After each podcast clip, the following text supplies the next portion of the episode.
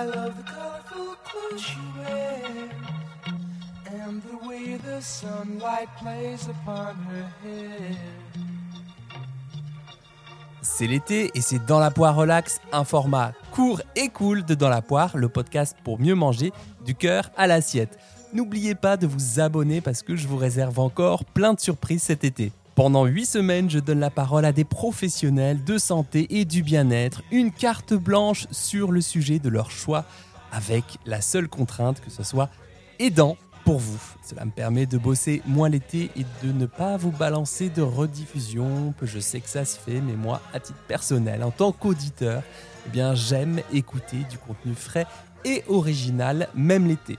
Alors aujourd'hui, l'intervenante du jour, c'est Camille Ringot. Elle est psychiatre et spécialiste des troubles des conduites alimentaires. Vous pouvez la retrouver sur Instagram doc.tca où elle publie du contenu de prévention des TCA. Elle est également l'auteur du livre Jeune régime minceur, la grande manipulation aux éditions Larousse, qui est un excellent livre qui enquête sur les croyances qui jalonnent notre quotidien, comme pas de féculents le soir, pas de fruits après 17 heures, euh, si c'est pas calorique comme les légumes, c'est à volonté, euh, le gel intermittent est-il bon pour perdre du poids?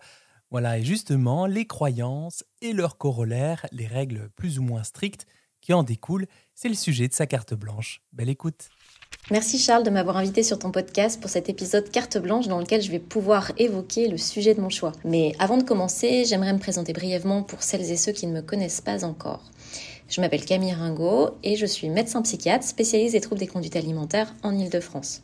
Je travaille actuellement dans des hôpitaux de jour et je tiens en parallèle le compte Instagram doc.tca qui se veut être un ensemble d'informations et de conseils autour des troubles des conduites alimentaires. J'y associe des recettes maison qui ont pour but de remettre plaisir et spontanéité au centre de nos assiettes, qui sont malheureusement euh, souvent dictées par des règles qui nous éloignent de ces notions. Pour cet épisode, et après une grande réflexion, je me suis dit qu'il serait intéressant de vous parler des croyances que nous avons tous en nous et euh, qui peuvent engendrer des comportements parfois néfastes pour notre santé. Alors certes, je suis pas allée chercher très loin l'idée, car c'est le sujet de mon livre, mais en même temps, ça me permettra de vous expliquer son principe et de vous donner un aperçu des messages que je souhaitais faire passer. Alors pour commencer, j'aimerais vous poser une question. Vous qui écoutez ce podcast, avez-vous déjà été touché par des messages véhiculés par la société, par des messages véhiculés par votre entourage proche, par certains médias ou encore par vos réseaux sociaux favoris? Je parle bien de ces messages qui euh, nous font remettre en question nos comportements, qui parfois renforcent euh, nos pensées préexistantes, nos croyances, ou euh, qui peuvent nous mettre la pression sur des comportements qu'on pourrait avoir, des conduites qu'on pourrait avoir. Alors on est d'accord, c'est pas un sujet hyper simple, mais selon moi, c'est pourtant indispensable de prendre conscience de nos croyances et de ce qui nous amène à elles pour y voir plus clair et ne pas mettre en place de comportements potentiellement dangereux pour notre santé. En plus, dans notre société actuelle, les croyances sont fortement renforcées par les algorithmes qui ont été créés pour nous montrer toujours plus de la même chose. C'est ce qu'on appelle le biais de confirmation et euh, clairement, ça devient compliqué de faire la part des choses. Alors pour bien comprendre de quoi je parle, je vais vous donner quelques exemples de croyances. Est-ce que vous avez déjà entendu dire, par exemple, qu'une femme devait manger moins qu'un homme au repas Que le poids idéal pour une femme, c'est sa taille moins 10 que euh, le fait de s'accorder un plaisir coupable, et je mets des guillemets, devait rester exceptionnel. Ou encore que le sport permettait de manger tout ce qu'on voulait.